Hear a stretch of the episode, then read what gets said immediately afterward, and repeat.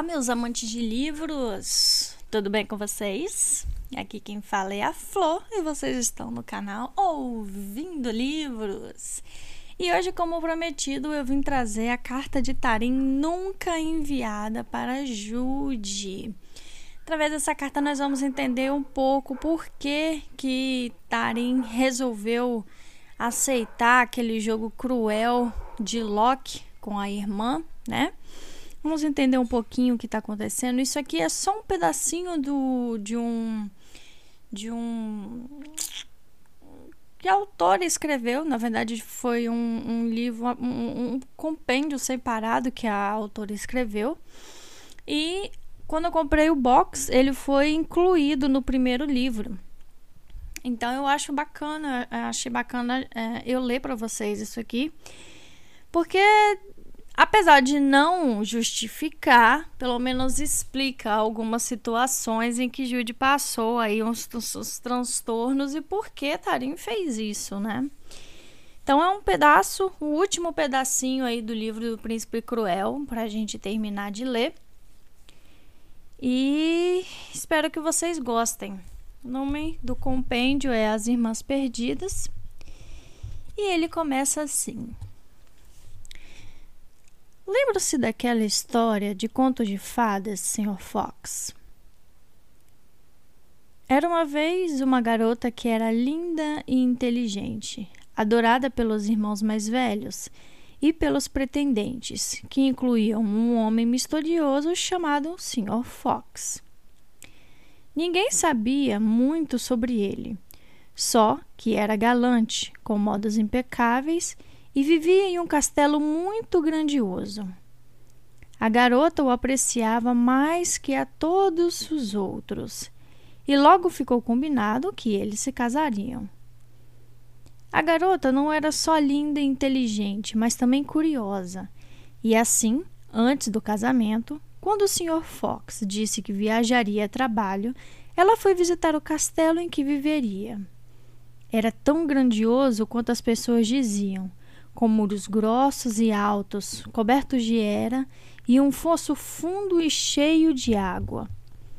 Quando chegou mais perto, ela viu que, acima do portão, algumas palavras tinham sido entalhadas na pedra. Seja ousada, seja ousada. Ela seguiu adiante, passou pelo portão e foi até a porta, onde encontrou as palavras de novo. Seja ousada, Seja ousado, mas não ousado demais.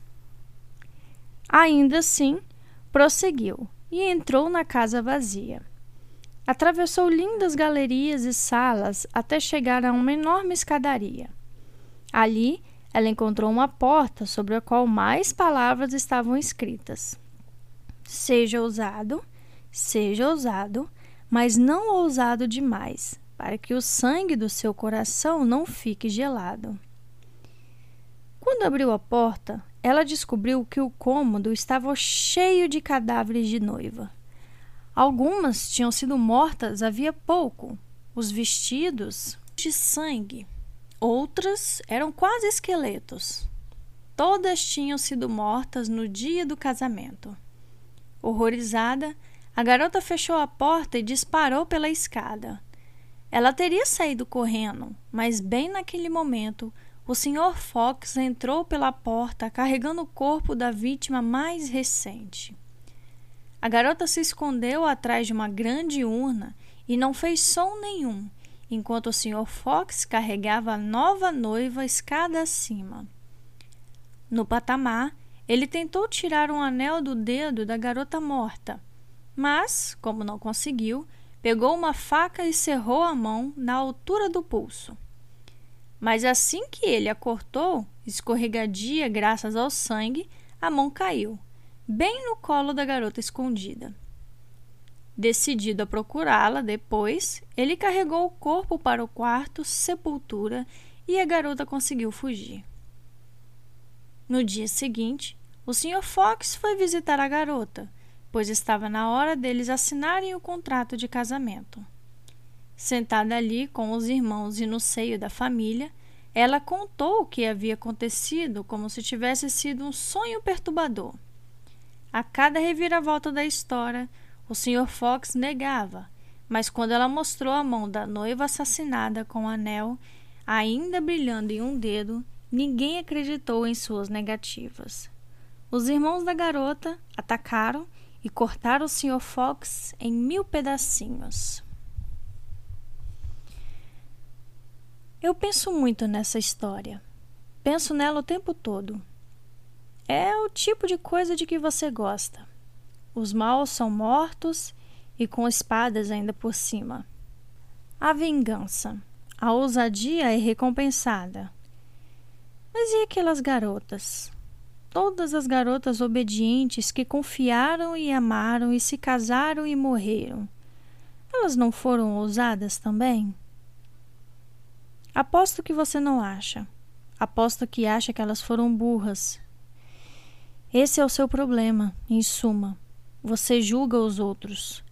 Todo mundo comete erros, confia nas pessoas erradas, apaixona-se, mas não você.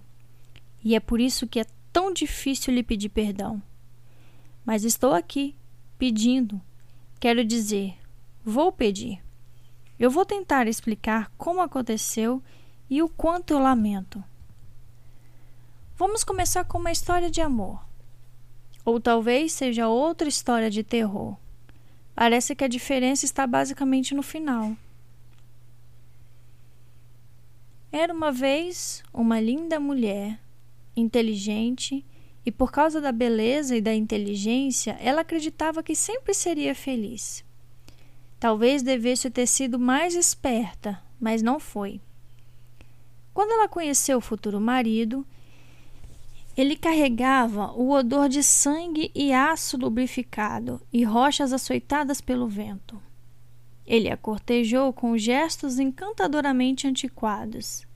Era a promessa do não familiar, do épico. E, se deixava seus pais incomodados e os amigos com medo, isso só tornava o amor da jovem maior e só parecia mais importante. Se tinha reservas, ela as enterrou. Tudo sempre tinha dado certo para ela. Não podia imaginar algo diferente.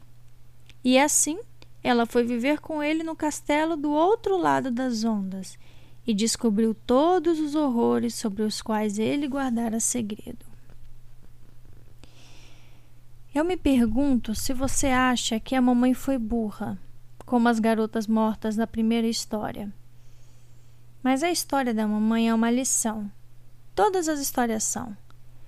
Contos de fadas têm moral. Siga o caminho. Não confie em lobos. Não roube. Nem mesmo as coisas com as quais você acha que nenhuma pessoa normal se importaria. Divida sua comida, mas não confie em pessoas que queiram dividir a comida com você. Não coma as maçãs vermelhas reluzentes e nem as casinhas de doce nem nada. Seja legal, sempre legal, e educada com todos, reis e mendigos, bruxas e ursos feridos. Não quebre uma promessa. Seja ousada, seja ousada, mas não ousada demais. É importante aprendermos as lições que nossa mãe não aprendeu. Era uma vez três irmãs que moravam em uma subdivisão de um subúrbio. Três garotas: Vivienne, Jude e Tarim. A mais velha era Férica, com olhos de pupilas partidas e orelhas com pontas finas. As duas mais novas eram gêmeas, com bochechas redondas como pêssego, prontos para serem comidos. O pai era um ferreiro que vendia espadas pela internet. A mãe ajudava a gerenciar os negócios. Ela não gostava de falar de coisas desagradáveis, como erros ou arrependimentos, ou incendiar o passado e fugir do marido do reino das fadas. E quando o passado da mamãe o encontrou, ela nem precisou enfrentar as consequências. Ela e o papai morreram em momentos. E nós, as meninas, fomos levadas pelo mar para sermos criadas por um monstro. As três irmãs perdidas. Não parece outra história? Vamos dar um salto adiante, deixando para trás todo o sangue, choro e medo de um apavorante lugar novo com apavorante gente mágica. Vamos dar um salto para o começo do que eu fiz de errado. Começou com Loki colocando um bilhete na minha mochila. Ele deve ter feito isso no terreno do palácio, onde professores ensinam aos filhos dos nobres e a nós história, e charadas, e adivinhações e todas as outras coisas necessárias para serem membros produtivos da sociedade. Se eu fosse até sua janela, você sairia? Locke companheiro constante do príncipe mais jovem de Elfham, com cabelos como pelos de raposa e uma gargalhada capaz de convencer as maçãs a caírem das árvores. Porque ele se daria ao trabalho de mandar aquele ou qualquer outro bilhete para uma garota mortal. Acho que chamei a atenção dele. Houve um dia em que você estava treinando para o torneio e eu lia um livro de história. Loki espiou por cima do meu ombro, admirando a ilustração de uma serpente enrolada em volta de uma princesa com uma faca comprida. Como é? Perguntou ele. Estar presa num conto de fadas. Como é ser um? Retruquei, mas me senti boba. Falar com um dos horríveis amigos do príncipe Cardan era sempre arriscado mas quando Loki sorriu, pareceu ousadia. Eu gosto de histórias, disse ele. E talvez goste de você também. Três dias depois, o bilhete. Contos de fadas são cheios de garotas que esperam, que resistem, que sofrem. Garotas boas, garotas obedientes, garotas que esmagam urtigas até as mãos sangrarem garotas que carregam água para bruxas, garotas que vagam por desertos ou dormem em cinzas, ou fazem casas na floresta para irmãos enfeitiçados. Garotas sem mão, sem olhos, sem o poder da fala, sem poder algum. Mas aí, um príncipe chega a cavalo e vê a garota e a acha bonita. Bonita. Não apesar, mas sim por causa do sofrimento. E quando vi aquele bilhete na minha mochila, achei que talvez não tivesse mais presa num conto de fadas. Talvez eu pudesse ser a heroína de um.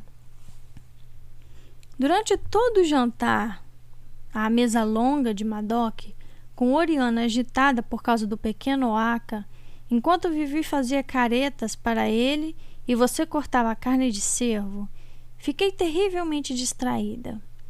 Meus pensamentos insistiam em voltar para Loki. Mais tarde, na sala, tentei terminar o bordado que estava fazendo na minha capa de veludo, mas furei o dedo com a agulha várias vezes até que Oriana me perguntou o que havia de errado. Você se lembra daquela noite?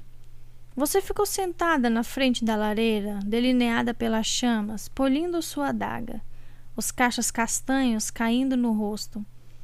Eu queria te contar do bilhete, mas tive medo de que, se contasse, você me alertaria se tratar de algum tipo de truque.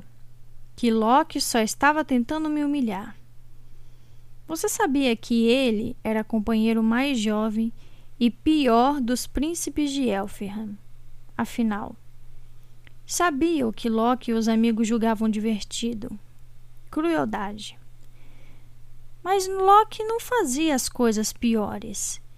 Ele não era como um príncipe Cardan, que ouvia choro como se fosse boa música, que roubava pele de Selk e a experimentava, que quebrava e queimava tantas coisas que diziam que ele não era mais bem-vindo no palácio do pai.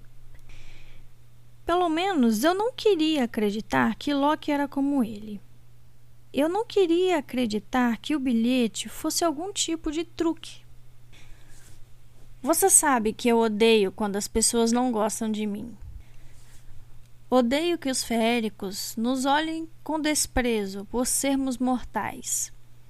Eu me consolo sabendo que eles precisam de nós, mesmo que não gostem de admitir. precisam de amantes mortais para gerar seus filhos imortais e da ambição mortal para os inspirar. Sem nós, não nasceriam bebês suficientes, não haveria baladas suficientes sendo compostas, muito menos cantadas. Eu me consolei porque entendia os seus costumes barrocos, o amor pela cortesia e foi por isso que eu não pude deixar o bilhete de Locke sem resposta. A etiqueta exigia algum tipo de resposta. Claro, não exigia que eu aceitasse me encontrar com ele. Em vez de te contar sobre o meu dilema, procurei Vivi. Ela estava do lado de fora, olhando as estrelas. Profetizando? Tentei adivinhar. Nem você, nem eu somos boas em ver o futuro nos céus. Nenhuma de nós enxerga bem no escuro para perceber o movimento das estrelas de forma precisa. Talvez se fôssemos melhores, teríamos visto o que estava a acontecer. Vivi balançou a cabeça. Pensando na nossa mãe, eu estava lembrando uma coisa que ela me disse. Eu não sabia como responder aquilo. Você sabe como Vivi é: alegre quando as coisas saem como ela quer e emburrada quando não.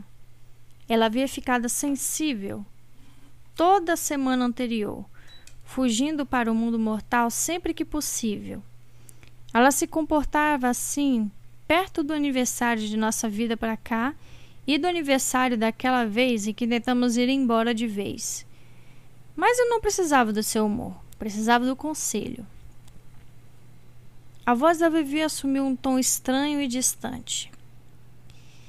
Eu estava na banheira, afogando barcos e os seguindo com tubarões de plásticos debaixo da espuma. Eu devia ser bem pequena e a mamãe disse para mim: Você precisa ser particularmente gentil com as pessoas. As outras crianças podem agir como monstros, mas você não. Isso não me parece justo, falei, apesar de não conseguir evitar um certo ressentimento por Vivi ter tantas lembranças de mamãe e do papai, enquanto eu não conseguia me lembrar do rosto dos dois com muitos detalhes. Também achei, Vivi deu de ombros. Então, voltei a afogar os barcos. Ah! exclamei intrigada mas acho que eu devia ter ouvido. Ela se virou para mim e fixou o estranho olhar de gato no meu. Eu não sei se aprendi a ser particularmente gentil. O que você acha? Eu não gostava de admitir, mas às vezes Vivi me assustava. Às vezes, mesmo com todo o amor que tinha por coisas humanas, ela parecia totalmente insólida em especial quando me sinto só, mais uma das coisas humanas de que ela gosta. Possivelmente pela mesma nostalgia, pela infância que a faz desejar filmes e músicas e gibis mortais. Não sei se já sentiu isso. Acho que eu devia ter conversado com você sobre o assunto. Acho que eu devia ter conversado com você sobre muitas coisas. Bom, falei vendo minha abertura. Seria particularmente gentil me ajudar agora. Um garoto me mandou um bilhete e eu preciso responder, mas não sei o que dizer. Tirei o bilhete do bolso, sentindo um frisson de esperança e medo quando meus dedos tocaram o papel, meio esperando que fosse um produto da minha imaginação. Senti as bochechas enrubescerem quando lhe entreguei o papel. Você precisa entender que nunca imaginei que traria consequências para ninguém além de mim. Vivi leu a mensagem perfeitamente capaz de enxergar no escuro. Locke? Ela pareceu tentar situar o nome. Eu não sabia se ela estava brincando. Então, você quer se encontrar com esse garoto ao luar? Roubar uns beijos? Ela fez parecer tão fácil. E se for piada? Um jogo? Quando ela se virou para mim com a cabeça inclinada, a expressão era de pura confusão, como se eu não tivesse motivo para ter medo de um coração partido. Ela não tinha ideia de como um coração partido podia ser perigoso. Mas você sabe. Você sabe. Bom, nesse caso, acho que você vai rir antes de lhe chutar a canela por causar problemas, disse Vivi dando de ombros. Ou vai levar uma das espadas de Jude e o perseguir com a lâmina na mão. Você aprendeu esgrima com ela. Deve se lembrar de alguma coisa. Nunca fui muito boa. Eu sempre peço desculpas quando acerto alguém. Lembrei a ela. Madoc queria ensinar a pelo menos uma de nós seu ofício, a arte da guerra. Tenho certeza de que ele queria viver, mas era você que queria aprender. Você tinha verdadeira afinidade. Você continuava quando ele te derrubava. Você dizia que eu era boa, que aprendia os golpes com facilidade, mas eu não queria saber. Odiava a ideia de que podia ter que saber. Antes de Elfirham, eu achava que nós éramos iguais, gêmeas. Nós usávamos as mesmas roupas, nós ríamos do mesmo jeito, das mesmas coisas. Nós até tínhamos nosso idioma bizarro que representava como nossos bichos de pelúcia falavam. Você se lembra disso? Havia diferenças, claro. Eu sempre fui tímida e você nunca ignorava um desafio, mesmo quando acabou lascando um dente ao perseguir uma criança da vizinhança pela beirada do concreto de uma piscina. Mas essas diferenças não pareciam importantes até Madoc chegar até você o atacar enquanto eu chorava. Você tentou acertá-lo. Inutilmente, tolamente. Você avançou contra ele como se não se importasse com a própria vida. Depois disso, parecia que tudo era um desafio para você e que você não podia recusar.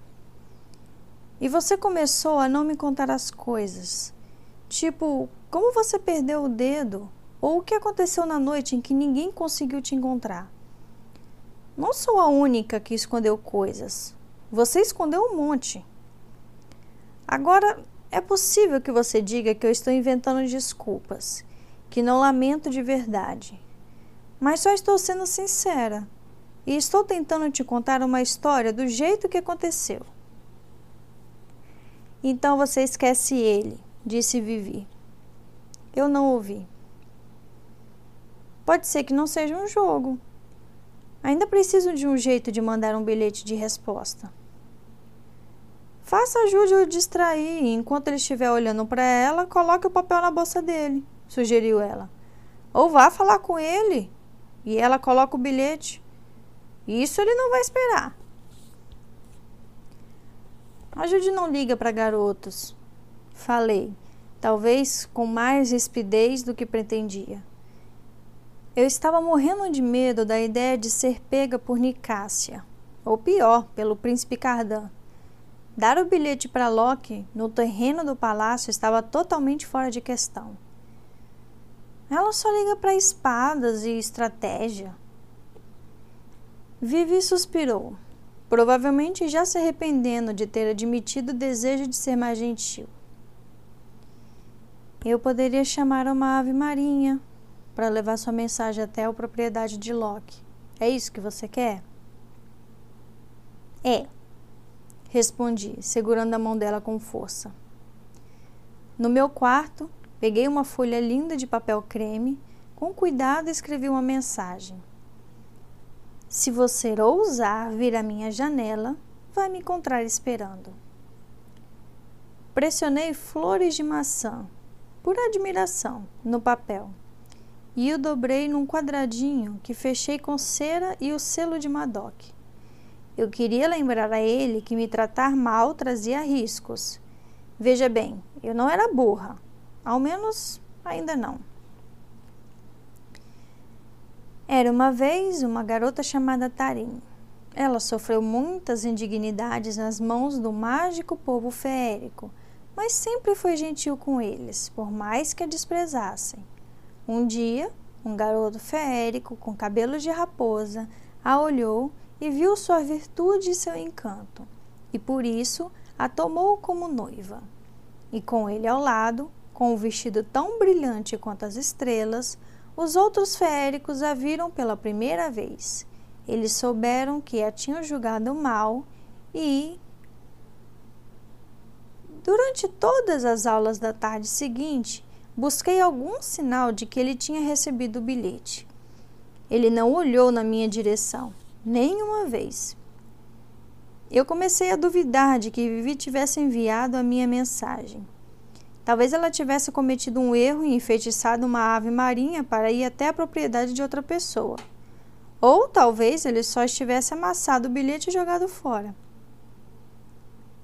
Na nossa manta compartilhada, você mordia calmamente uma ameixa alheia aos meus pensamentos.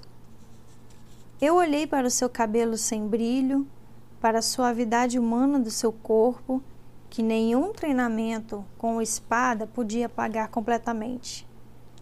No mundo mortal, talvez fôssemos bonitas, mas aqui eu não podia fingir que éramos qualquer outra coisa além de comum.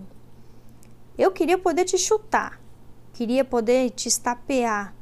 Olhar para você era como olhar para um espelho e odiar o que eu via. A sua distração naquele momento tornou tudo pior. Sei que foi uma coisa horrível de pensar, mas pelo menos admito. Veja, estou confessando tudo. Durante a tarde, cozinhei o desespero e na infelicidade. Mas, naquela noite, uma pedra bateu na minha janela. E eu vi o contorno de um garoto parado lá embaixo, sorrindo para mim como se já soubesse todos os meus segredos. Naquela primeira vez que Loki foi até minha janela, eu desci da escada e caminhei com ele pelo bosque. Ao longe, eu ouvia as músicas dos foliões, mas a floresta ao nosso redor estava em silêncio. Estou feliz que tenha concordado em dar um passeio. Ele estava com um casaco castanho avermelhado e ficava afastando o cabelo do rosto, como se fosse ele quem estivesse nervoso. Eu queria te perguntar sobre o amor. Você quer conselhos? Eu me preparei para ele me dizer uma coisa que eu não queria ouvir. Ainda assim, era lisonjeiro pensar que ele me queria para alguma coisa. Nicássia acha que está apaixonada por mim, disse ele. Eu achei. Comecei a falar, mas reconsiderei o que eu ia dizer que ela era amada do príncipe Cardan? Loki abriu um sorriso astuto de raposa. Ela era. E eu a seduzi para largá-lo. Você se surpreende de ela me escolher no lugar de um príncipe? Balancei a cabeça, a honestidade nascida da surpresa. Nem um pouco. Ele riu, o som subindo pelas árvores como um redemoinho de folhas. Você nem pensa em mim como um amigo desleal? Fiquei feliz pela escuridão, porque assim meu rubor ficava ao menos um pouco obscurecido. Ele deve ter dado motivo. Não comentei que o príncipe Cardan era uma criatura odiosa, mas eu duvidava ser necessário. Se nem Nicásia nem Loki gostavam deles a ponto de considerar seus sentimentos, eu gosto de você confessou Loki. Imprudentemente. Tenho quase certeza de que gosto de você demais. Franzi a testa, me perguntando se ele queria dizer por eu ser mortal. Mas, se ele podia roubar a amante de um príncipe sem retaliação, não precisava temer nada nem ninguém. Você pode gostar de mim o quanto quiser, não pode?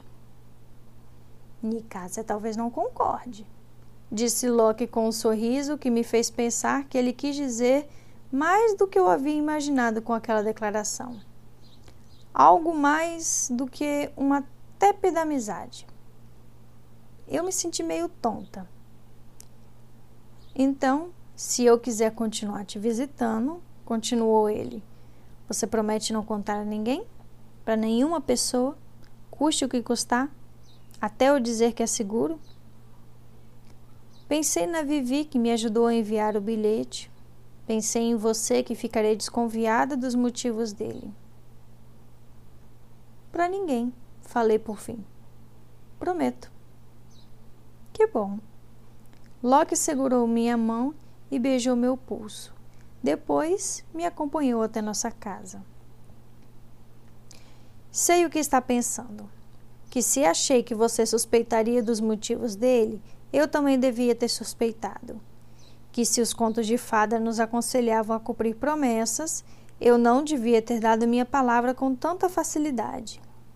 Mas ali, sob as estrelas, com tudo parecendo um sonho, nem mesmo hesitei. Na segunda vez que Loki foi até minha janela, desci pela escada dos fundos, levando comigo uma garrafa de vinho escuro como a noite, queijo ácido e uma das suas facas.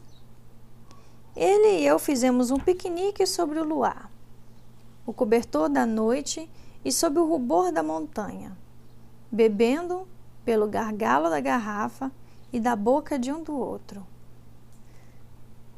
Na terceira vez que Loki foi até minha janela, joguei uma corda e ele subiu até minha sacada. Ele entrou no meu quarto e se deitou na minha cama com toda a casa silenciosa ao redor. Tivemos que sufocar todos os sons. Era uma vez uma garota chamada Tarim. Sussurrou ele, e foi perfeito. Ele foi perfeito. Noites e noites de felicidade vieram em seguida. Nós contamos histórias um para o outro, história das pessoas que conhecíamos e outras histórias que inventamos só para o outro. E sim, contei para ele sobre você. Contei demais. Eu estava embriagada no amor, burra de amor. Na festa seguinte, Estava ansiosa demais para ver Loki e não fiquei longe da agitação. Mergulhei no centro do lunático círculo de danças e arrastei você comigo. Apesar de saber que ele não me dirigiria a palavra, acho que eu tinha esperanças de alguma coisa. A felicidade me deixou ousada demais. O que eu não esperava é que ele se virasse para nós e os olhos dele se encontrassem não com os meus, mas com seu, Jude. Como se ele não conseguisse nos diferenciar. O príncipe Cardan também o viu olhando. Durante toda a noite fiquei rolando na cama, esperando Loki, mas ele não apareceu. No dia seguinte, no terreno do palácio, eu não sabia o que pensar ou fazer. Estava enjoada, com o tipo de enjoo que deixa o corpo todo pesado, como se o sangue parecesse virar cascalho. Mas aí o príncipe Cardan chutou terra na nossa comida. Cobriu de sujeira o pedaço de pão com manteiga na sua mão. Você olhou para ele e não conseguiu conter a raiva antes que ele a notasse. Em geral, nós concordamos que o príncipe mais jovem é um problema que deve ser evitado régio, terrível e cruel. E, em geral, não chegamos a chamar a sua atenção. Mas não naquele dia. Algum problema? Perguntou Nicásia, passando o braço pelo ombro de Cardan. É só terra. E de onde você veio, mortal? Para onde vai voltar em breve? Deu uma mordida. Eu analisei Cardan, que permitiu que ela ficasse tão próxima depois da traição dela. E analisei os dois franzindo a testa para você, Jude, quando era de mim que deveriam estar com raiva. Eu ficava esperando que eles se virassem, ficava esperando que eles soubessem alguma coisa do que eu fazia com Loki. Eu quase esperava que eles soubessem tudo e que contassem meu segredo com detalhes horrendos e humilhantes. Mas você parou na frente de Nicásio e Cardan como se fosse meu escudo. Me obrigue, você rosnou. Eu quis ao mesmo tempo fazê-la calar a boca antes que as coisas piorassem e jogar os braços ao seu redor em gratidão. Eu poderia, sabe? Disse o príncipe Cardan com alguma coisa horrível crescendo por trás dos olhos. O jeito como ele te olhou embrulhou meu estômago. Nicásia puxou um grampo do seu cabelo. Você nunca vai se igualar a nós disse ela como se precisássemos ser lembradas. Vamos deixá-las na infelicidade delas, pediu Locke a Cardan, mas aquilo não ajudou. Você assumiu automaticamente uma postura de luta. Eu não tinha certeza se eles sabiam, mas eu sim. Então fiquei apavorada com o que poderia acontecer em seguida. Eu estava certa de que bater em Cardan era traição, mesmo se ele batesse em você primeiro. Jude lamenta. Falei, o que deve ter te irritado, mas é a única coisa da qual não me arrependo. Nós duas lamentamos. Cardan me olhou com aqueles olhos perturbadores negros. Ela pode nos mostrar quanto lamenta. Diga a ela que o torneio de verão não é o seu lugar. Está com medo que eu vença? Você perguntou. É aquela antiga ânsia de não recusar diante de um desafio, voltando com tudo.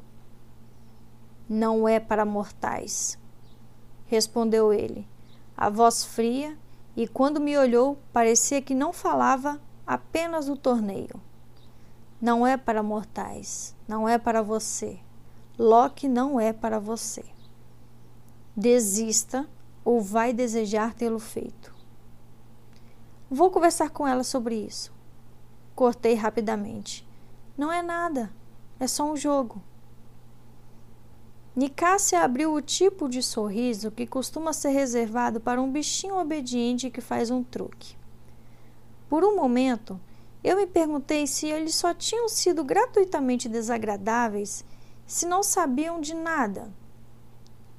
Mas o olhar de Cardan foi carregado, lascivo, e quando Nicásia falou de novo, as palavras dela pareceu ter mais de um significado. Não passa de um jogo.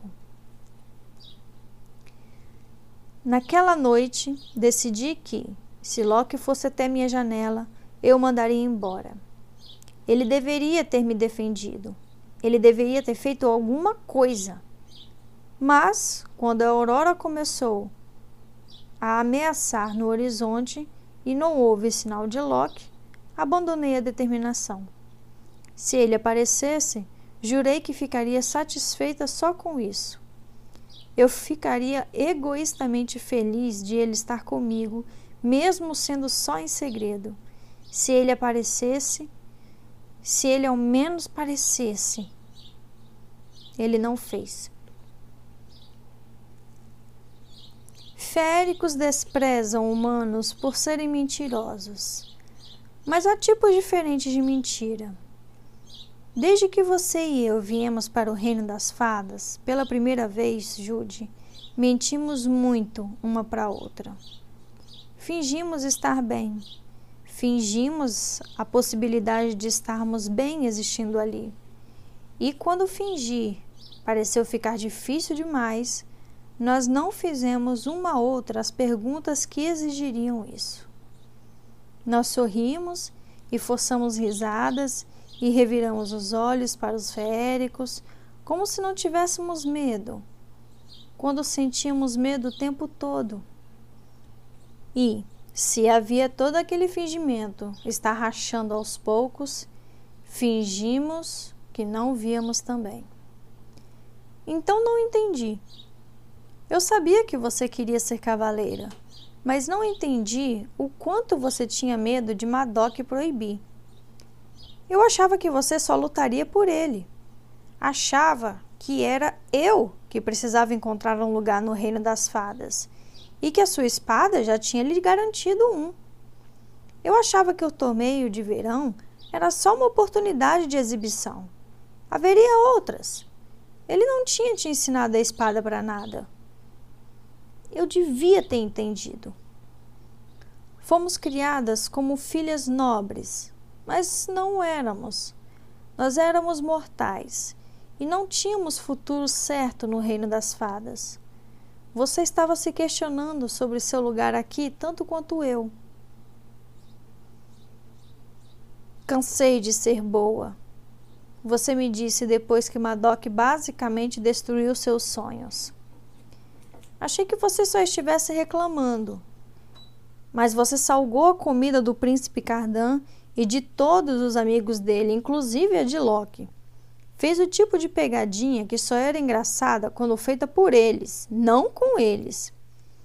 Você foi ousada e atrevida e absurdamente burra. Seja ousada, mas não ousada demais, para que o sangue do seu coração não fique gelado. Do outro lado do gramado, o príncipe olhou para você com os olhos acesos de ódio. Eu nunca vi um olhar como aquele no rosto de ninguém. Um olhar de pura malícia que me fez dar um passo involuntário para trás. Você teve a coragem de sorrir para ele. Eu fiquei com tanta raiva. Eu amava Loki e ele não tinha ido me ver por noites seguidas. E lá estava você, tornando tudo pior. E para quê? Porque eles disseram alguma coisa cruel? porque eles estragaram o nosso almoço? Eu estava com medo e queria gritar e sacudir você, mas você só teria ficado intrigada. E eu não conseguia me forçar a explicar por que eu não sabia se Loki apareceria na minha janela de novo. E se todas as nossas palavras sussurradas e beijos e abraços não significassem nada para ele? Eu não estava pronta para admitir minha tolice mas estava com raiva mesmo assim. Com raiva de você e com raiva dele. No caminho de casa, minha raiva se transformou em pavor. O príncipe Cardan e Valerian te pegaram, te vendaram, prenderam seus braços, e Loki me pegou. Nicásia ficou em algum lugar atrás do grupo rindo. Não tenha medo, sussurrou Loki no meu ouvido. Não dava para ver a expressão dele, mas a voz parecia suave. Vai acabar rápido. Você tem que fazê-los pararem, sussurrei em resposta. Você tem que ajudar. Confie em mim, disse ele e me empurrou no rio. Bati na água com um ruído alto. O choque do frio me atingiu e eu tropecei na direção de uma rocha próxima, o coração batendo loucamente. Eu não tinha ideia do que poderia acontecer depois.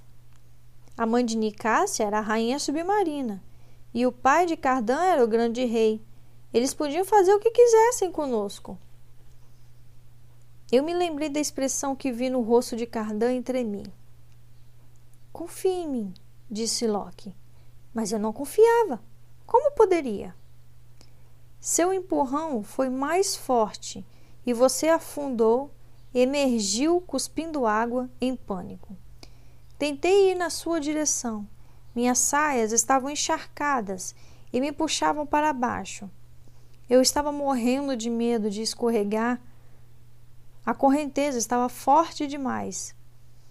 As palavras de Locke só pioraram tudo. Vai acabar rápido, dissera ele. Mas nem tudo é melhor por ser rápido. Você se levantou.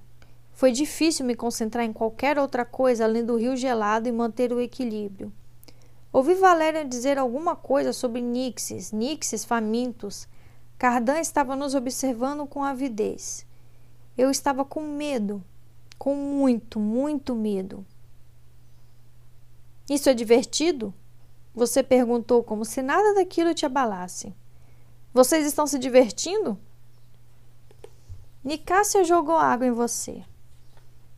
Muitíssimo, respondeu Cardan, na hora que seu pé escorregou e você afundou.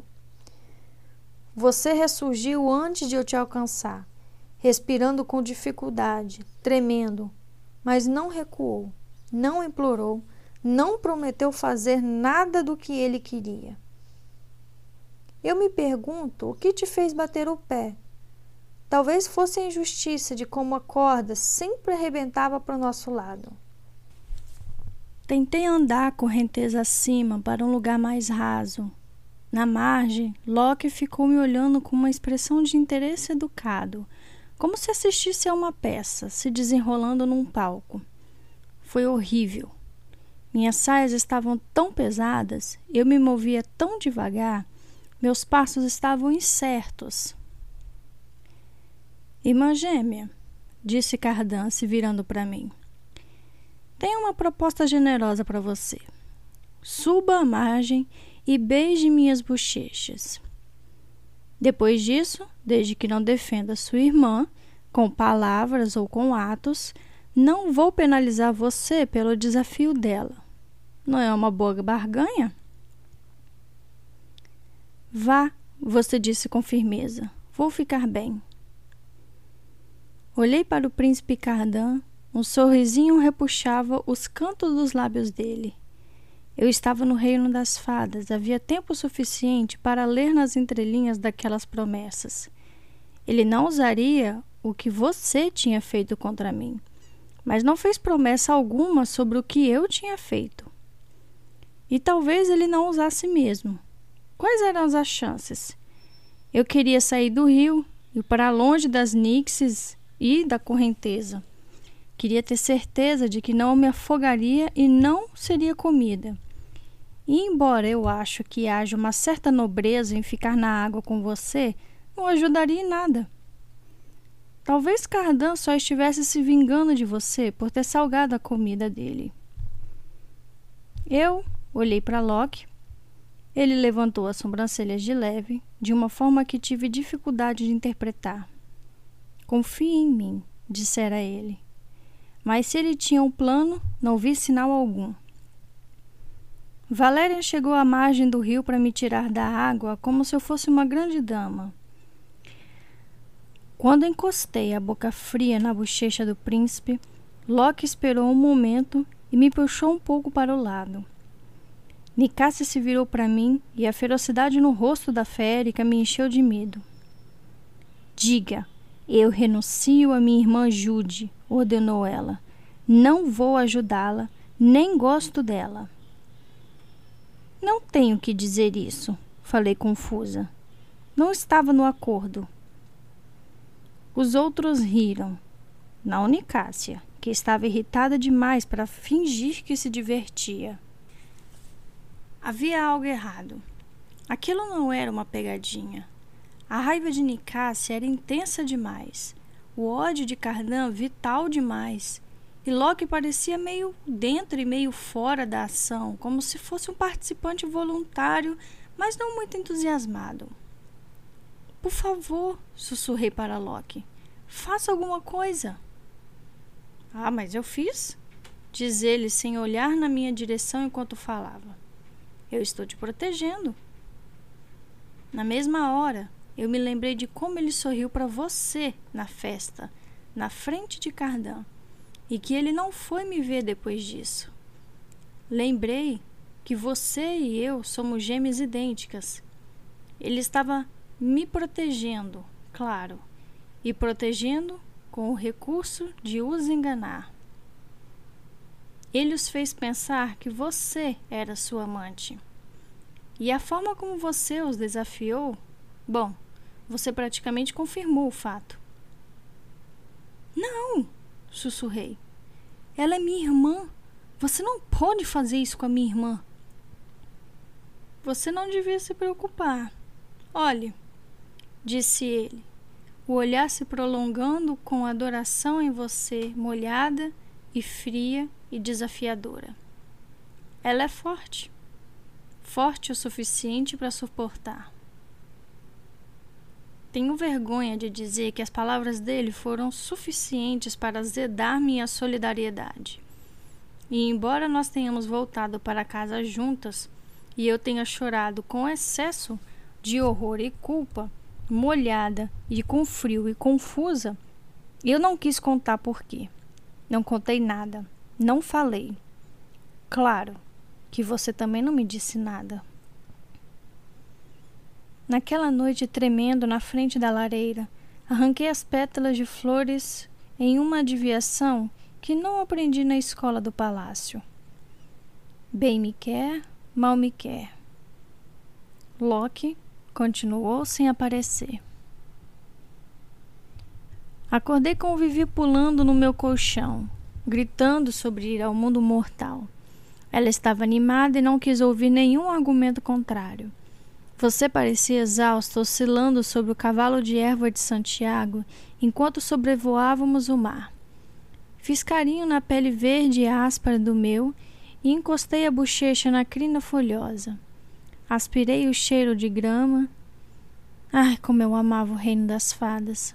Amava a magia, mas naquele momento foi um alívio deixá-lo para trás por um tempo. Eu precisava pensar. Olha, eu admito que senti ciúme da forma como ele admirou abertamente seu desafio. Tentei contar uma história para mim mesma. Em A Princesa e a Revilha. Uma garota parecia consternada na porta de um palácio, o vestido encharcado e enlameado, a pele gelada.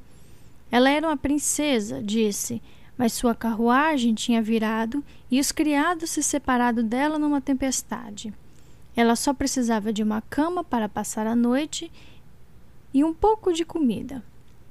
A rainha não sabia se acreditava na história.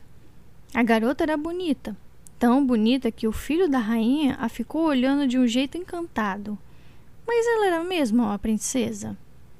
Só havia uma forma de descobrir. A rainha ordenou que colocassem uma ervilha embaixo de doze colchões. Só a pele de uma princesa seria tão sensível a ponto de uma coisa tão pequena incomodar.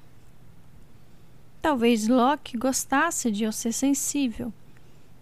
Ele tinha me protegido, talvez quisesse alguém que precisasse de proteção mas eu não tinha certeza. Além do mais, achei que você estivesse com raiva de mim. Achei mesmo. Afinal, eu tinha saído do rio e deixado você para trás. Eu tinha beijado as bochechas daquele monstro Cardan. E mesmo que você não soubesse, eu era o motivo para aquilo tudo ter começado. Você deve estar com raiva, falei. Desculpe disse você praticamente ao mesmo tempo, parecendo ainda mais infeliz do que antes. Mas ao perceber o que eu tinha dito, apenas se mostrou confusa. De você? Jurei para Cardan que não ajudaria, apesar de ter acompanhado você naquele dia para ajudar. Era o menor dos motivos para eu precisar pedir desculpa, mas eu não podia contar toda a verdade. Tinha prometido a Loki que não contaria a ninguém. Você parecia frustrada. Falando sério, Tarim, é você que devia estar com raiva por eu ter feito você ser jogada na água. Sair de lá foi a coisa mais inteligente a fazer. Eu jamais ficaria com raiva por causa disso. Claro que eu estava com raiva. Mas, quando você disse isso, eu me senti ainda mais culpada. Vivi tinha ideias de pegadinhas das mais engraçadas e piores para você fazer com o príncipe e os amigos dele.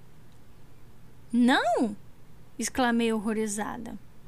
O que Loki fizera, mesmo que tenha sido horrível com você, foi um gesto grandioso. Significava que ele gostava de mim. E agora Nicásia e o príncipe Cardan já haviam se divertido e te humilhado. Agora, se você não os provocasse, talvez eles parassem. Loki não tinha me visitado em dias. Eles já deviam acreditar que o que quer que Loki tivesse com você já havia terminado, que eles tinham acabado com aquilo, que tinham te assustado. Mas antes de você prometer parar, Vivienne largou a bomba de que tinha uma namorada mortal e que ia abandonar o reino das fadas para sempre. O meu plano para animar vocês é este, disse Vivi nos levando para um shopping. Nós todas vamos nos mudar para o mundo humano. Vamos morar com Heather. Jude não precisa mais se preocupar em ser cavaleira e Tarim não precisa se jogar em cima de um garoto férico idiota. Fiquei tensa ao ouvir isso, me lembrando que ela tinha me ajudado a enviar o bilhete para Loki. Mas Vivi não disse mais nada. Ela estava ocupada demais tentando nos convencer de que não queríamos ficar no reino das fadas, porque ela não queria, e nos deixar para trás a fazer se sentir mal. O que ela não entendia era que não havia nada no mundo para nós. Nada neste mundo humano, nem mesmo nossos nomes. Eu pesquisei nossa história uma vez em uma biblioteca Abri artigos na tela do computador. O assassinato dos nossos pais tinha provocado uma certa sensação por causa das espadas. Em um mundo de armas, espada parecia antiquado e meio engraçados. Casal estranho morre de um jeito estranho. Houve muita especulação sobre um caso amoroso que deu errado e alguns dos amigos de encenação medieval do papai criaram coisas que tentavam diminuir a abordagem libertina. Mas, como os jornais escolheram fotos do casal fantasiado, as coisas ficaram piores. Os artigos presumiram que os filhos apareceriam. Parte das nossas roupas tinha sumido, os brinquedos também. Era possível que nos encontrasse alguns dias depois dormindo na floresta, coberta de folhas levadas por padais de indígenas. Mas é claro que não fomos. Nunca fomos encontradas.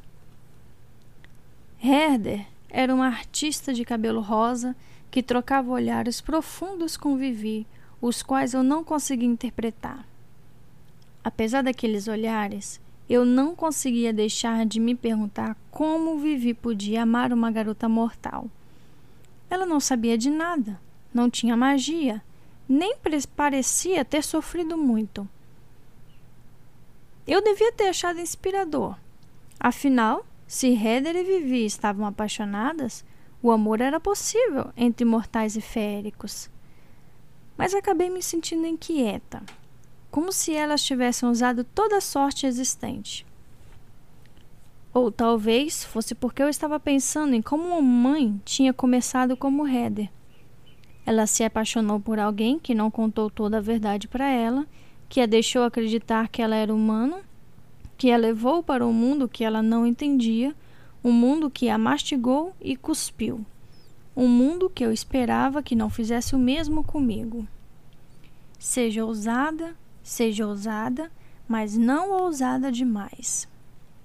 Seja boa, mas não boa demais. Seja bonita, mas não bonita demais. Seja sincera, mas não sincera demais. Talvez ninguém tivesse sorte. Talvez fosse difícil demais. Quando estávamos voltando para nossos cavalos de erva de Santiago, acho que Vivi já tinha se dado conta de que, se ia embora do reino das fadas, ela iria sozinha. Tentei imaginar Elferham sem ela. Tudo seria um pouco mais assustador. Não haveria herdeira legítima para interceder por nós com Madoc. Ninguém a procurar para fazer pequenas magias. E pior, não haveria forma de reconsiderar.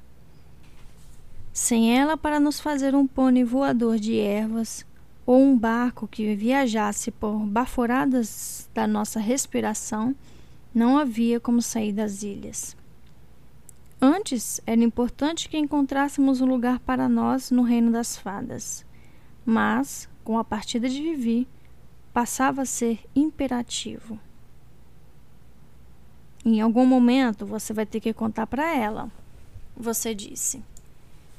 Se ainda falando com Vivi sobre Éder, eu não sei, eu estava viajando. Mas eu consegui distinguir que era sobre mentiras por omissão. Tendei não me sentir repreendida pelas palavras, apesar de elas poderem ser aplicadas facilmente a mim. O amor é uma causa nobre, observou Vivi. Como qualquer coisa feita em nome de uma causa nobre pode estar errada? No fim da tarde, estávamos de volta ao terreno do palácio, assistindo a uma aula tão chata que peguei no sono no meio. Você e eu nos sentamos nos galhos de uma árvore para almoçar. Tomei cuidado de não olhar muito na direção de Loki, apesar de estar ansiosa para isso. E o príncipe Cardan e os amigos dele pareciam ter se cansado de nós. Você parecia estar evitando confusão para variar. Eu me permiti relaxar e me permiti acreditar que o pior estava para trás. Eu me permiti fingir. Era uma vez uma garota chamada Tarim, e ela tinha um amante férico que a procurava à noite. Ele era generoso e apaixonado, mas só a visitava no escuro. Ele pediu duas coisas: um, que ela guardasse segredo sobre os encontros, e dois, que ela nunca olhasse para seu rosto diretamente. E assim, noite após noite, ela tinha prazer com ele, mas, depois de passado um tempo, ela começou a se perguntar qual seria o segredo. Meu devaneio foi interrompido pelo príncipe Cardan. Eu sei o que você fez, diz ele, a voz baixa, não parecendo fazer uma pergunta. Garota malvada. Mas você deixou sua irmã receber o principal da minha ira. Isso não foi muito bonito, foi? Ele estava vestindo um gibão de veludo com botões de âmbar negro entalhado. Cachos pretos emolduravam as bochechas angulosas e a boca firme numa linha cruel. Ele é bonito, mas de algum modo isso torna sua monstruosidade pior como se ele tivesse pegado uma coisa boa e transformada em ruim. Ser o único foco de sua atenção me fez me sentir um inseto no qual uma criança ia botar fogo com uma lente de aumento. Eu gaguejei, totalmente desprevenida. Eu, eu, eu não sabia. Juro que não. Um sorriso lento se abriu no rosto dele. Ah, entendo porque Loki gosta de você. Por um momento, eu achei que podia ser quase um elogio. Você é horrível, ele falou como se achasse graça. E a pior parte é que você acredita que não é. Lágrimas surgiram nos meus olhos. Eu odiava chorar tão fácil. E ele estava enganado. Eu não sabia. Não até aquela tarde no rio. Eu balancei a cabeça e sequei as lágrimas. Isso quer dizer que você vai deixá-la em paz agora? Cardan se inclinou para perto, tão perto que senti o hálito dele na bochecha. É tarde demais para isso. Você surgiu do nada e o segurou pelo ombro. Antes que eu pudesse falar, você o virou e empurrou as costas do príncipe contra uma árvore. Sua mão foi até o pescoço dele. Cardan arregalou os olhos em choque. Ao nosso redor, os filhos dos nobres ficaram olhando estupefados. Cardan era um príncipe de Elfham e você estava botando as mãos nele, ali, na frente de todo mundo. Mãos que ele provavelmente mandaria cortar. O choque me prendeu no lugar. Eu mal te reconheci com os dentes expostos daquele jeito. Essa nova você que não quis se render no rio, uma ajude que nem sei bem se conheço. Uma ajude que eu não sabia se ia gostar de mim. Naquele momento você parecia querer arrancar o pescoço do príncipe e ele pareceu empolgado de ter uma desculpa para fazer qualquer coisa horrível que estivesse planejando. Fiquei apavorada por você e com medo por mim também. Tudo estava só piorando e piorando e eu não sabia como fazer parar. Era como estar presa em um daqueles círculos de dança. Os pés mortais não paravam de se mover, por mais cansada que nós estejamos. Continuamos dançando até os pés sangrarem, até cairmos. Não conseguimos fazer mais nada enquanto a música não para. Mas, naquela noite, Loki finalmente apareceu na minha janela. Uma pedra acertou a vidraça e eu pulei da cama da mesma hora, procurando um hobby. Fui para a varanda e olhei para ele lá embaixo, o coração disparado, o cabelo brilhante ao luar, o rosto lindo de morrer. Eu respirei fundo e me preparei. Era tão tentador afastar todas as minhas dúvidas e medos e correr para aqueles braços. Mas eu não podia me permitir esquecer como eu sofri noite após noite sem saber se ele voltaria, sem saber o que eu significava para ele, se eu significava alguma coisa. E uma outra coisa me incomodava. Tinha algo na intensidade de Nicásia e na possessividade da Férica que me faziam questionar se ela e Loki ainda estavam juntos. Se quando ele não me visitava à noite, ele a procurava. Loki e eu nos encaramos como o ar fresco da noite, fazendo meu hobby voar, o cabelo dele se agitar. Desça, minha beleza, minha querida, minha pombinha. Pendiu ele, mas não tão alto. Ele devia estar um pouco preocupado com o general dormindo tão perto. Se Loki acordasse Madoc, quem poderia dizer como ele teria reagido? Por um momento, imaginei o coração de Loki perfurado por uma flecha e sacudi a cabeça para me livrar da imagem. Não era do meu feitio pensar em coisas assim. Mais do que isso, não era do meu feitio sentir uma pontada breve de satisfação com aquilo. A culpa pelos meus pensamentos, mais do que qualquer outra coisa, me fez amarrar uma corda fina na sacada e descer por ela. Meus pés descalços tocaram na grama. Loki segurou as minhas duas mãos e me olhou com um sorriso que foi ao mesmo tempo lisonjeiro e leve e divertidamente sensual. Eu ri, apesar de tudo. Foi difícil ficar longe de você, disse ele. Você não deveria ter ficado. Era parte do charme dele conseguir me fazer dizer as coisas que eu pensava. Nós féricos não amamos como vocês, explicou Loki. Talvez você não devesse confiar seu coração a mim. Posso parti-lo. Não gostei disso. Cardan sabe que era a mim que você encontrava. Ele me falou. Hum, disse ele. Só isso. Eu me afastei alguns passos e cruzei os braços. Deixe a Jude fora disso. Ele abriu um sorriso de raposa. Cardan parece mesmo gostar de fazer mal a ela, não parece? Era verdade e era horrível. Mesmo que eu pudesse persuadir você a parar de reagir, o que já era bem impossível, o príncipe devia estar com raiva de ser pressionado contra uma árvore.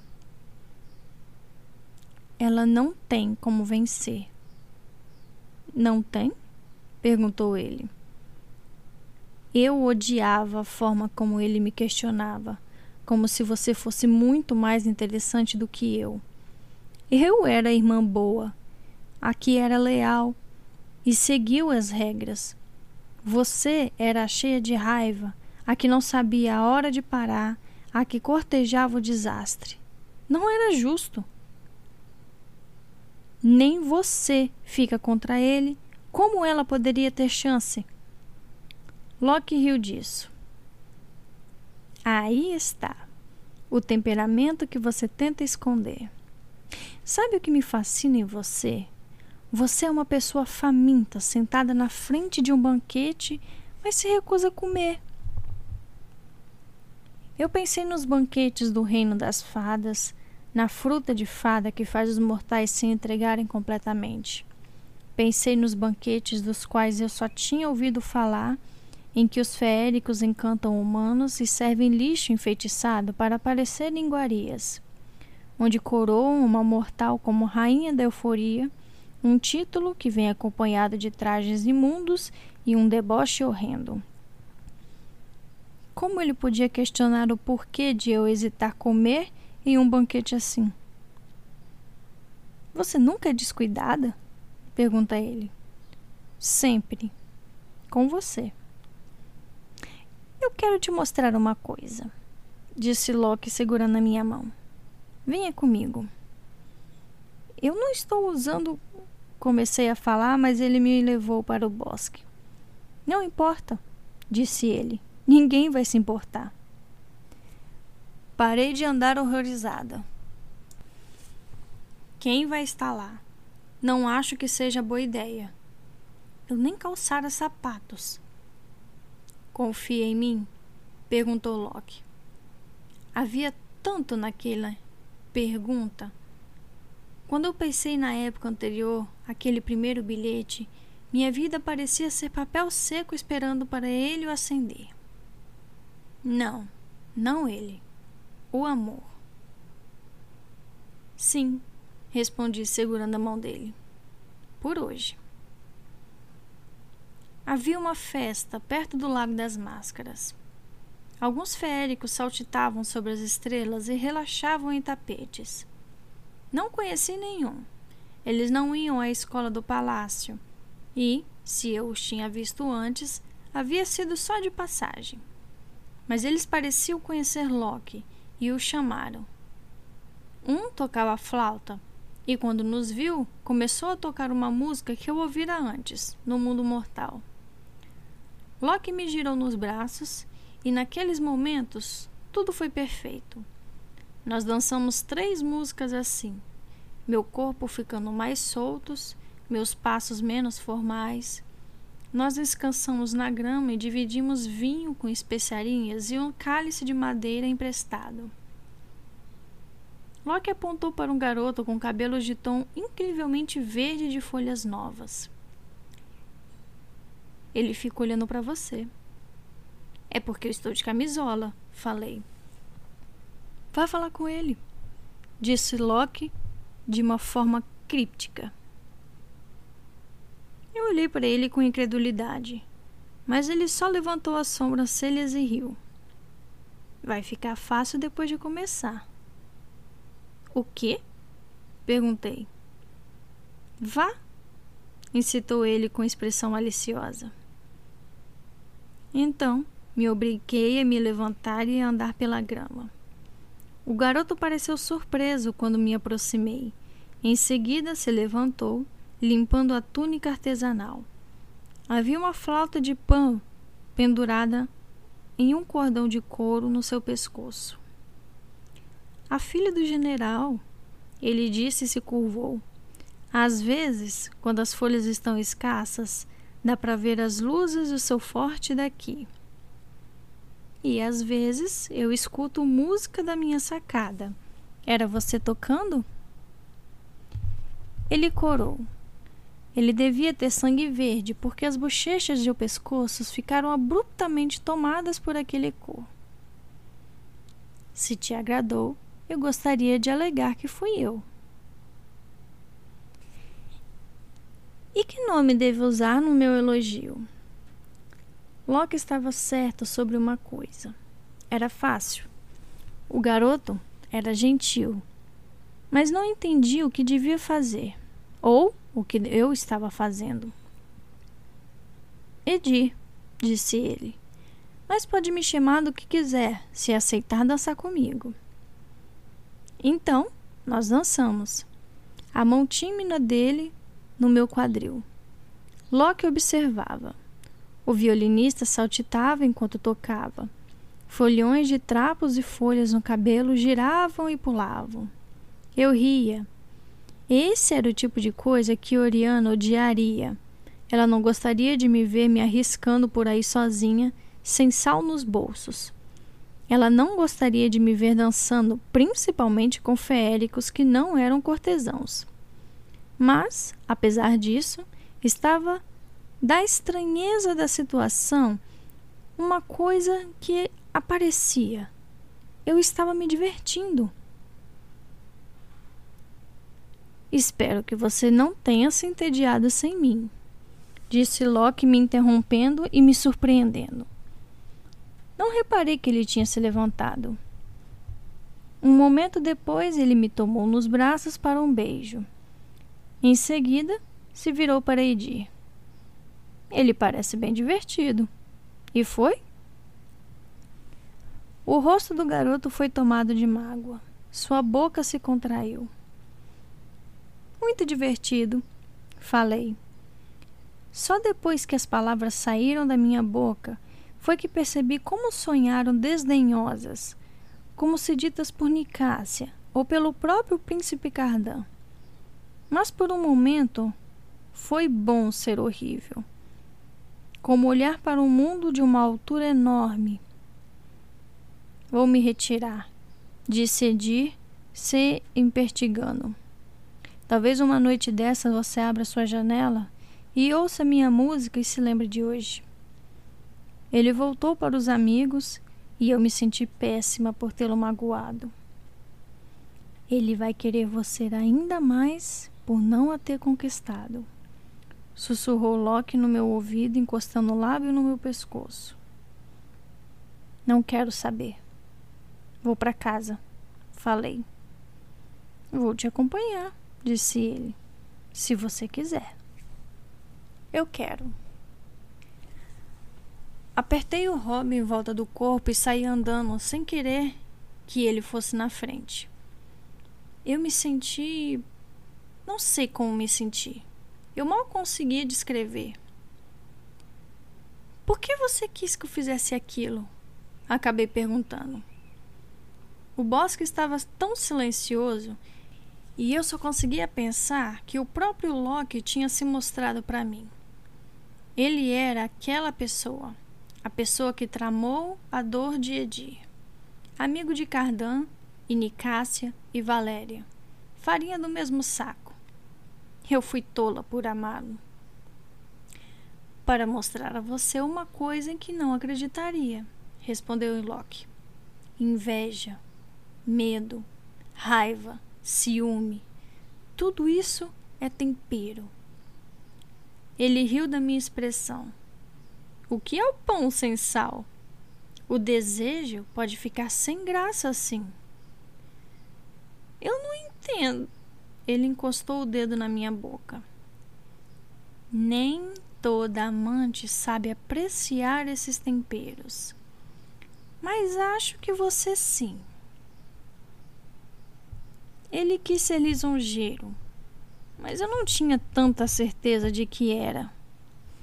Eu abaixei a cabeça e me afastei dele. Ele não pareceu chateado. Posso te mostrar uma versão de mim, Tarim. Uma que você nunca imaginou. É horrível ser uma garota presa numa história. Mas você pode ser mais do que isso. Pode ser a narradora. Você pode formatar a história. Pode fazer todo o reino das fadas te amar.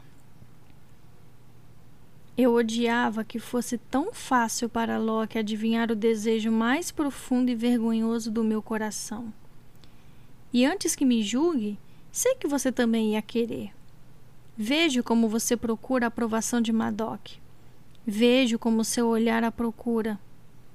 A inveja, o desejo de ser vista como especial. Não me diga que você não faria um monte de coisas para conquistar o amor do reino das fadas. O que eu teria que fazer? Deixar de lado seus modos mortais e seus escrúpulos mortais. Apesar da minha apreensão, quando ele veio e me beijou, eu me agarrei a ele. E quando ele me deitou no chão da floresta, fiquei feliz de esquecer todo o resto. Eu me deitei e inspirei o aroma doce de folha ao nosso redor. Quando enfim adormeci no fim da manhã, com o sol tão forte, eu tive que fechar a cortina e colocar o travesseiro sobre os olhos enquanto uma nova história se desenvolvia na minha cabeça. Era uma vez uma garota chamada Tarim, e ela era amada de um garoto chamado Loki. Eles eram os companheiros do príncipe mais jovem de Elfham e dos amigos deste, o talentoso Valéria e a bela Nicásia do reino submarino. Quando eles chegavam às festas, os cortesãos viravam a cabeça para ver o corte magnífico dos vestidos, para ver o corte elaborado das jaquetas, e todo mundo que os via os adorava, principalmente Tarim, que era a melhor e mais amada de todos. Seu torneio aconteceu logo depois. Eu te avisei. Nada de bom poderia vir de desafiar um príncipe. Mas a questão era que você tinha sido doutrinada com a ideia idiota de honra de Madoc, que basicamente se traduzia em uma aversão a recuar em uma crença de que vencer era mais importante do que sobreviver. E você jogou esse jogo da mesma forma. Cheguei tarde à arquibancada. Não queria estar presente. Apesar de ter avisado que participar só daria sofrimento a você. Eu não tinha expectativa de que você ouvisse. E eu odiava assistir. Mas Vivi compareceria e se eu não fosse, você teria interpretado do jeito errado. Nós já estávamos discutindo muito. Então fiquei de vestido azul, ouvindo a multidão gritar, vendo as faixas cremes balançarem no ar e me preparei para o espetáculo. Você não decepcionou. Acertou Cardan com tanta força que achei que você tinha quebrado as costelas do príncipe. Mas foi sua espada de treino que quebrou. Você derrubou o amigo dele, Valéria, na terra. Foi como um, uma espécie de loucura tivesse tomado de você. Achei você meio descontrolada antes, mas não foi nada em comparação àquilo. Vivi torceu loucamente. A princesa Ria, uma das irmãs de Cardan e amiga de Vivi, assistiu com prazer de um caçador testemunhando a dança de um prendedor com a presa. Apertei as mãos com medo. Depois do torneio, corri da arquibancada doente de preocupação. Mas o príncipe Cardan já tinha te encontrado. Ele estava te segurando pelo cabelo, rosnando na sua cara. Você tinha se saído bem demais. Qualquer um podia ver assim como qualquer um podia ver por que ele não quis que você competisse. Você era mortal, não devia superar os filhos da grande corte, menos ainda fazer parecer que era fácil.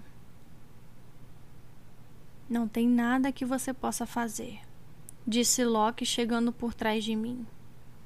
Ele vai machucá-la, falei, olhando para a princesa Ria, torcendo para que ela intercedesse. Mas nós estávamos muito longe da arquibancada e ela estava absorta numa conversa com minha irmã, sem nem olhar na nossa direção. Ele é um príncipe do reino das fadas, lembrou Loki. E Jude. Bom, vamos ver o que ela é. Implore, ordenou o príncipe Cardan. Faça bem bonito, floreado, digno de mim. Por um momento, me pareceu que você o faria. O olhar de Loki estava vivo de interesse. Por que você está olhando assim para Jude? perguntei. Não consigo evitar, respondeu ele sem afastar os olhos de você. A confusão me atrai. Eu me lembrei do que ele dissera sobre o ciúme ser um tempero sobre a minha irmã dos modos e escrúpulos mortais. Loki me deixou ali. Ele me deixou e foi andando até você, minha irmã, minha gêmea impulsiva que parecia estar disposta a fazer todas as escolhas idiotas do mundo, aquela cuja história ainda se desenrolava. Desculpe. Desculpe. Isso era para ser um pedido de desculpas. Eu fiz muitas escolhas ruins, sei disso. Você estava cansada de ser provocada, cansada de baixar a cabeça para eles. Você devia estar cansada de estar cansada. Eu entendo. Mas era ainda mais difícil continuar abaixando a cabeça quando se é a única. E Locke? Locke me via de um jeito diferente do que qualquer outra pessoa havia visto antes. Ele tinha me dado uma prova do que era amar, querer, desejar. Fez com que eu ficasse faminta por mais. Eu não queria abrir mão. Mas isso não justifica o que fiz. Vinha dar uma volta conosco, convidou Vivi, indicando a princesa Ria. Apesar de ela ser da realeza, a maior alegria da férica era cavalgar na floresta e caçar com os companheiros. Acredito que Vivi e Ria se atraíam uma pela outra por um desinteresse mútuo por decoro. Sim, venha, insistiu a princesa Ria. Você é boa com o arco? Medíocre, respondi, sem conseguir recusar o convite. De uma princesa apesar de saber que eu não poderia ficar emburrada como gostaria. E ah, eu queria ficar emburrada, sentindo pena de mim mesma, chorar. Eu odiava a forma como ele te olhava. Eu queria comer todo o creme, toda a geleia da cozinha de Madoc. Os féricos não amam como vocês. Pensei na minha mãe vagando pelos aposentos da fortaleza de Madoc e dando conta, pouco aos poucos, de que não suportava ficar ali, e como ela elaborou um plano para fugir. Eu pensei em como devia ter sido bom quando você bateu no príncipe Cardan com sua espada de treino. Me conte sobre essa Heather, disse Ria para minha irmã enquanto cavalgávamos. Ela faz valer a pena viver em um mundo de sujeira e ferro? Vivi riu. Você sabe que eu gosto de lá. Ria curvou os lábios de leve. Muito bem. Mas e a garota? Bom, a primeira coisa que reparei foi que ela tinha marcas de tintas azul no nariz, confessou Vivi. A segunda coisa que reparei foram os olhos, da cor do âmbar mais escuro. Quando ela falou, eu tive medo de ela estar falando com outra pessoa. Ria riu. O que ela disse? Vivi sorriu com a memória. Eu quero te desenhar. Ah, Ria disse. Uma artista? Você deveria trazê-la para cá, falei, embora só estivesse causando confusão. Artistas são amados no reino das fadas. Ah, que ótima sugestão, disse Ria com uma risada alta. Como estou feliz de você ter vindo cavalgar conosco. Vivi pareceu menos satisfeitas. Acho que vou guardar a Heather para mim por enquanto. O amor é ávido, disse Ria puxando o arco. Ela havia visto uma ave no alto das árvores e a escolhido como sua presa. As palavras da princesa me incomodaram Apesar de eu achar que meu amor por Loki era ávido, mas o amor também era transformador. Eu aprendi isso nos contos de fadas. Podia trazer alguém de volta que tinha sido transformado em gato, ou sapo, ou fera.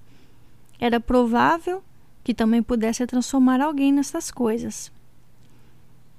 Você pode fazer todo o reino das fadas te amar, Loki dissera.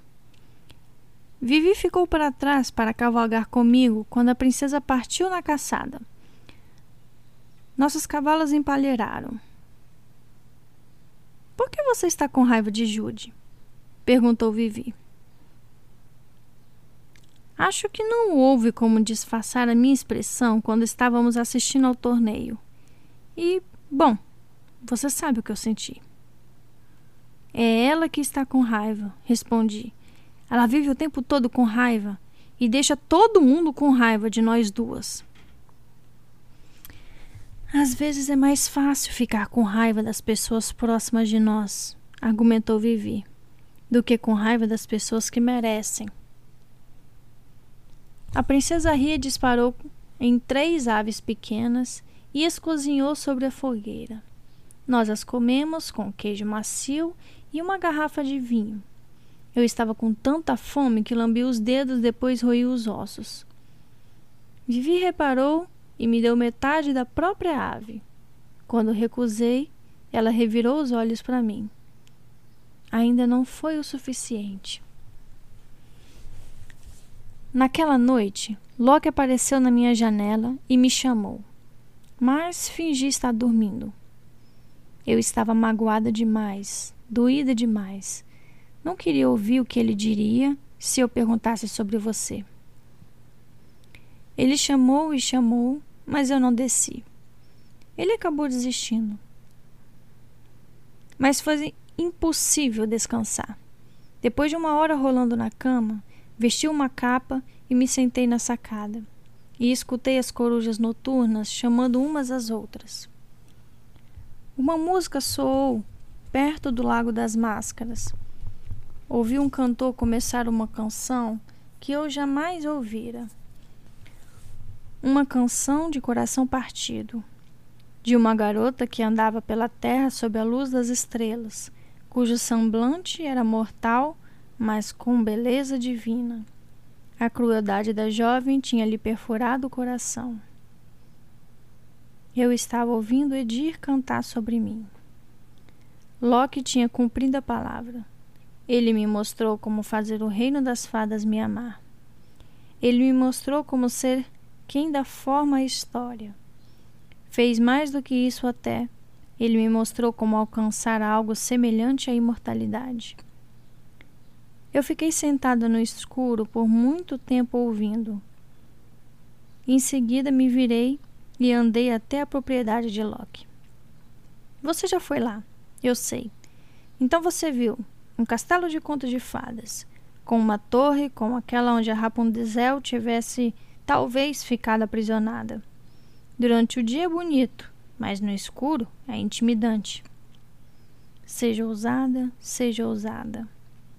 Com um tremor, eu me impertiguei, enrolei a capa em volta do corpo e bati na porta pesada com toda a minha força. Vi uma luz acesa em um dos aposentos superiores e bati de novo. A porta se abriu e uma criatura magra e alta, um servo da casa, presumi, abriu a porta. Quero ver Loki. Falei com o máximo de arrogância que consegui. Seja ousada, seja ousada, mas não ousada demais. Ele me olhou com firmeza e eu sustentei seu olhar, tentando não reparar como ele estava pálido e com olhos fundos, parecendo um dos mortos. Mas ele fez uma reverência e indicou sem falar nada que eu devia entrar.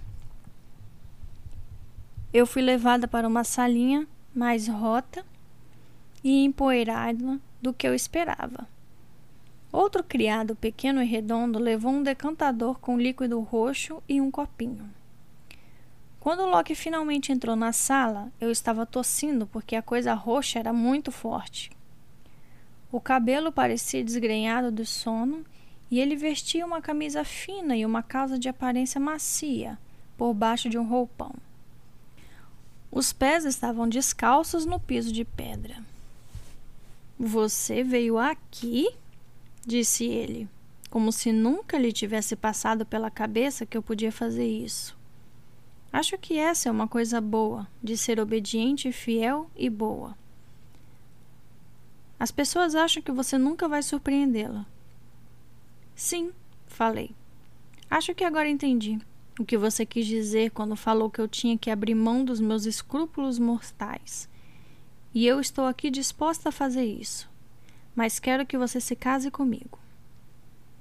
Ah! Ele se sentou no sofá, parecendo atordoado pela interrupção do sono. E por isso você veio aqui, no meio da noite. Tenho esperança de que você me ame. Tentei soar como Oriana, quando nos proibia de fazer coisas severa, mas não desprovida de gentileza. E vou tentar viver como os feéricos vivem. Mas você deveria se casar comigo, mesmo que nenhuma dessas coisas seja verdade, porque senão eu poderia estragar sua diversão. Minha diversão? repetiu ele, e pareceu preocupado, e pareceu desperto. O jogo que você está fazendo com Nicasse Cardan, expliquei. E comigo. Diga para Madoc que vamos nos casar e diga para Jude suas verdadeiras intenções. Senão, vou começar a formatar as minhas histórias. Pensei nos irmãos da história do Sr. Fox, cortando o vilão em pedaços. Quando eu estava na sacada, me ocorreu que, com a inclinação para a violência, minha família precisaria de bem menos provocações para se virar contra Locke. Enquanto a música de Eddie se espalhava pelo ar, percebi que Locke podia me ensinar lições, mas ele não iria gostar do que eu faria quando eu as aprendesse. Você prometeu. Ele começou a falar, mas eu o interrompi. E também que não seja um casamento de um ano e um dia, falei. Eu quero que você me ame até morrer. Ele piscou. Você não quer dizer até você morrer? Porque você vai com certeza. Eu balancei a cabeça. Você vai viver para sempre. Se você me amar, vou me tornar parte da sua história e vou continuar a viver assim. Ele olhou para mim de um jeito que nunca tinha olhado, como se avaliasse de novo. E assentiu. Nós vamos nos casar disse ele levantando a mão, com três condições. A primeira é que você não conte para ninguém sobre nós até a coroação do príncipe Daim. Parecia uma coisa pequena, à espera. E durante essa época, você não pode renunciar a mim, não importa o que eu diga ou faça. Eu conheço a natureza das barganhas feéricas. Devia ter ouvido isso como um aviso que era. Mas só fiquei feliz que duas condições pareciam fáceis de cumprir. O que mais? Seja ousada, mas não ousada demais, para que o sangue de seu coração não fique gelado. Só isso, disse Locke. Lembre-se de que nós não amamos como vocês amam. Sei que devia ter sido uma irmã melhor, que devia ter dado algum aviso, mas uma parte de você deve entender. Eu só precisava ficar de boca calada e aguentar qualquer coisa que ele fizesse até a coroação do príncipe Daim. E então ele tinha que contar a verdade para você. E então ele ficaria comigo para sempre e me amaria até morrer. Então você entende? Eu sinto muito, de verdade. Não achei que ele pudesse ganhar seu coração. Se faz se sentir melhor, foi um sofrimento ver você com ele. Vê-la rindo quando nós três nos sentamos sobre a manta da escola do palácio, sua mão na dele. Eu sofri ao ver você corar e seus olhos brilharem. O ciúme não foi um tempero para mim. Foi a refeição completa e eu me engasgava com ela. Mas eu não sou a nossa mãe e não vou cometer os mesmos erros. Eu não vou voltar. Sei o que quero. Eu quero Loki. Não tenho medo dos segredos dele. E você vai me perdoar. Você tem que me perdoar. Você é minha irmã gêmea. Você tem que entender. Se eu explicar direito, sei que você vai entender. Eu vou ficar parada aqui, praticando no espelho, até você parar de me olhar daquele jeito quando eu terminar. Fim. Essas foram as a, a carta de, Car, de Cardan, a carta de Tarim nunca enviada à irmã de Ju, a sua irmã, né, Jude. Pelo menos ao que dá para entender aqui, essa carta nunca foi enviada e as explicações nunca foram devidamente feitas. Bom, o que eu entendi aqui era é que Tarim é uma tremenda de uma hipócrita e uma tremenda de uma falsa, vamos dizer assim. Ela tentou dar aí a desculpa de que o que ela estava fazendo era por amor, o que ela fez era por amor e que Loki não tinha dado escolhas para ela, mas sinceramente Tarim teve muitas razões para voltar atrás nesse amor deturpado que ela sentia por Loki. E é, o fato dela ter aguentado e visto a irmã se apaixonar por ele, visto como ele estava brincando com o coração de Jude, eu acho que, eu acredito que ali ela deveria ter percebido que Loki também não amava ela, ou pelo menos não amava ela da forma como os humanos amam, como ele mesmo disse, né? Bom, é, espero que vocês tenham gostado da leitura, apesar de que essa leitura tenha sido um pouco enfadonha para mim, para dizer a verdade. É um pouco chatinha, ao meu ver. Mas espero que vocês tenham entendido e me falem a interpretação de vocês sobre essa carta. Me falem o que vocês pensam sobre a, o, a história que Tarim contou aqui, sobre como vocês se sentem a respeito disso tudo que ela falou. É, ao pessoal do YouTube, por favor, deem um joinha aí na página, na, no vídeo. É, se inscrevam, compartilhem o canal aí, para que a palavra, a leitura se disperse e alcance mais pessoas. E o pessoal do Instagram, do podcast, arroba ouvindo livros, obrigada por acompanharem até aqui. A partir do próximo podcast vamos começar o livro 4 de Rangers, Ordem, ah, Ordem dos Arqueiros, Folha de Carvalho, livro 4. E o próximo livro de Príncipe Cruel, que seria O Rei Perverso. Espero vocês lá e tchau!